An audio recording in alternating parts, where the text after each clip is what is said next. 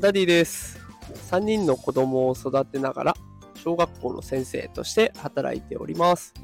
このテクラジでは、最先端のテクノロジーや子育てのテクニックを紹介しております。さあ、今日のテーマは、学校の先生、時給はアルバイト以下？というテーマでお送りしていきます。えー今日はね、雑談会とはなりますが、ちょっと気になるニュースが飛んできました。えー教師の1日から考える長時間労働の実態、現場が考える負担を削減できる業務はというところで、えー TBS さんのね、ニュースが入ってきました。まあこの記事のタイトルからもわかる通りね、テーマは先生の長時間労働問題になっております。で、この TBS さんの記事の内容としてはね、2016年から長時間労働者は少しだけ減っている。だけど、まだまだ多いっていうのが現状だと。でしかもね、過労死ライン、になる人もまだまだいるというような状況を伝えてくれております。で今回のこの TBS さんは中学校の先生を題材に挙げてくれていましたが、小学校の先生をやってる私の現状をお伝えしながらね、この問題を深掘りしていきたいなと思います。でお子さんの担任の先生がどんな働き方をしているのか、えこれを知ってもらって、お子さんとの会話のネタになったらいいなと思って今日はお届けをしていきます。さあ、まずはね、あのタイトルで示した通り、先生の時給を紹介しようかなと思います。まあ、これ私が手取りがいます。約31万円というところです。土日休みが基本になってくるので、まあ、大体月に22日勤務だと考えまして、で、それが1日の流れで言うと、8時に出勤で17時に退勤。で、9時間勤務になっています。えーただね、私はこう17時に退勤っていうのは、保育園のお迎えがあるためなんですね。ただ、ほとんどのケースでは、ほとんど先生たちはね、残業するのが当たり前みたいな状況が、えー残念ながらあります。ということで、まあ、大体月に約200時間ほど働いていることになるわけですね。だから、31万円を200時間で割ってみると、なんと1550円なんです。1550円ですよ。で、まあ、毎日ね、1時間残業したとしても、時給は今度約1400円に下がっちゃいます。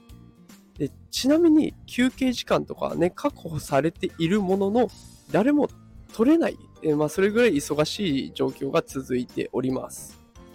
どうですか？時給1550円。残業したら1400円ですよ。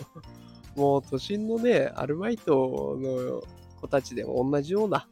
金額もらえてる人多いんじゃないでしょうかね。まあそんな状態が今の実態になっています。で、あの残業をしないと私先ほど伝えましたが、まあそれでもね、やっぱり家で授業の準備をするとか、今後のね、子供たちの指導計画を練ったりとかっていうのはやってます。だから毎日そこで1時間ぐらいは費やしてるわけですね。まあもちろんこれについて残業代は出ないので、まあね、あのーその辺は無賃でやっていくわけなんですけれども、こういう現状もあるので、やっぱり近所の方とね、お話ししてると、先生たちって死にそうになりながら働いてるもんねって言われちゃったんですよ。確かにこれ、精神的に追い詰められてる先生っているんです。私の場合はね、あの、この家での残業とかも全然苦じゃなくて、こう授業を考えるとかっていうのは、むしろね、あこうやったら子供たちどう出てくるかなとかって考えるのが楽しいので、全然辛くはないんですけど、やっぱりね、それが辛い、あの残業ずっとばっかいっぱいやって辛いっていう先生もね、それいるんですよ。でただでさえ、こう、結構ね、ストレスフルな環境で働いているので、まあ、それが辛い先生にとっては困った時間になってくるわけです。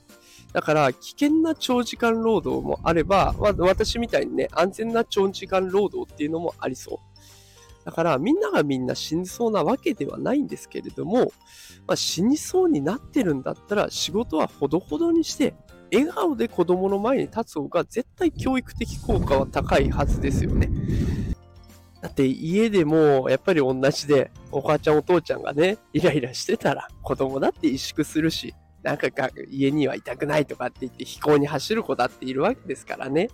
イライラしてるよりかは絶対笑顔で過ごしていた方がいい。なんだけど、でも、先生たちは仕事をほどほどにするっていうのを許してもらえないっていう現実もあるんですね。先生っていう仕事は不思議なもんで減点評価をされていきます。だから子供が学校のテストで高得点を取って当たり前とか、子供が学校でトラブルを起こさなくて当たり前とかっていう前提で送り出されます。だから、子供がテストでミスをした。で、点数が下がっちゃったっていう場合も、先生の教え方が悪いとされて、子供がトラブルを起こすと、先生の子供との接し方が悪いという評価になっていきます。で、保護者の、ね、方の怒り具合によっては面談につながることもあって、で、中には仕事が忙しいと、ね、保護者の方の仕事が忙しいという理由で、勤務時間外の夜にズーム面談を申し込んでくるなんていう方もいらっしゃるんですね。もちろん私はもうその時間は家で子供たちの晩ご飯を作らないといけないのでできませんが、それでも学校は子供のためだったらサービスをして当たり前だというふうに思われている。だから先生ってほどほどに仕事をしちゃいけない、手を抜くんじゃないよということを言われているような、そんな状況になってます。で、その結果、疲れ切った先生、イライラしちゃう先生が生まれる。で逆にね、もっとゆとりがあれば、エネルギーに満ち溢れた先生も絶対出てくるんですよね。本当に子供のためになるのは、